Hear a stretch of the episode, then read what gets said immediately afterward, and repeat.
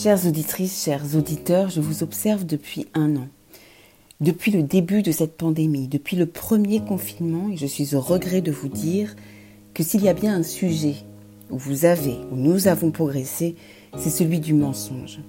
En effet, il faut se regarder pour une fois devant la glace, dans la glace. Nous avons beaucoup menti, et même appris à mentir dans cette période. C'est maintenant qu'un horizon s'ouvre, que les terrasses vont pouvoir être posées, que le couvre-feu sera éteint, qu'il faut s'exprimer en toute franchise de nos mensonges partagés. Au regard de la souffrance de certains, je ne suis pas fière de nous du tout. C'est assez paradoxal d'ailleurs, car combien de fois depuis mars 2020 nous avons suspecté le conseil scientifique, les médecins, les ministres ou l'ensemble du gouvernement de ne pas nous dire la vérité alors que nous-mêmes, c'est la honte. Mais nous avons toujours eu une bonne excuse pour mentir, une justification, le fameux c'est pour la bonne cause, on ne peut pas faire autrement. Enfin, si, on peut faire autrement, mais c'est moins facile parce qu'en confinement, comme les déplacements sont limités, les autres nous pistent et c'est oppressant. Voici ici un florilège de nos arrangements avec la réalité. Commençons par les réunions Zoom, Meet ou autres visio, avec d'abord l'excuse de l'absence de connexion, l'absence de fibre. Mieux, l'option couper le son ou couper la caméra, qui nous a permis de faire comme si, tout en préparant les steaks des enfants, de plier le linge ou de faire les courses. Certains, plus ingénieux, ont réussi à mettre le fond du mur de leur chambre en fond d'écran pour faire leur réunion sur la route afin de rejoindre leur maison de campagne.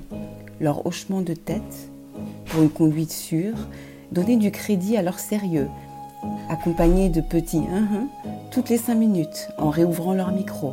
Et hop, ni vu ni connu, ils sont arrivés à bon port, le temps d'une réunion budgétaire. Pour louper une réunion en présentiel, qui veut dire juste sur place, en plus moche, une panoplie de choix se sont ouverts. Le roi des arguments étant Ah désolé mais je suis qu'à contact. Sinon, il y avait cette obligation de voir d'un coup sa grand-mère, qui habitait loin et qui était isolée. Et puis qu'il faut bien être solidaire dans la période.